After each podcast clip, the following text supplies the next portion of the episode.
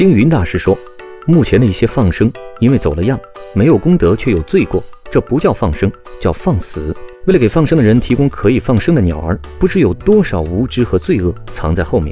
比如，由于近几年放生需求的增大，有人专门做起了放生鸟的买卖，云雀、燕雀、白头翁、野画眉、黄眉乌等等，都成为了他们的目标。鸟被人抓了，有多少是被当宠物关在笼子里？有多少被人当野味吃了？有多少被信佛的人买去放生了？有人最近做了调查，卖给放生的人的鸟儿一点儿也不比被吃掉的少。异地放生的鸟儿，谁知道它们能不能好好的活下去呢？卖鸟的人和放鸟的人都不会负责。生态专家认为，放生只适用于救助受伤的鸟类或者恢复濒危鸟类种群，而且还要在科学的筹划下才能进行。迁徙的鸟儿们，你们都已经到了你们想去的地方吗？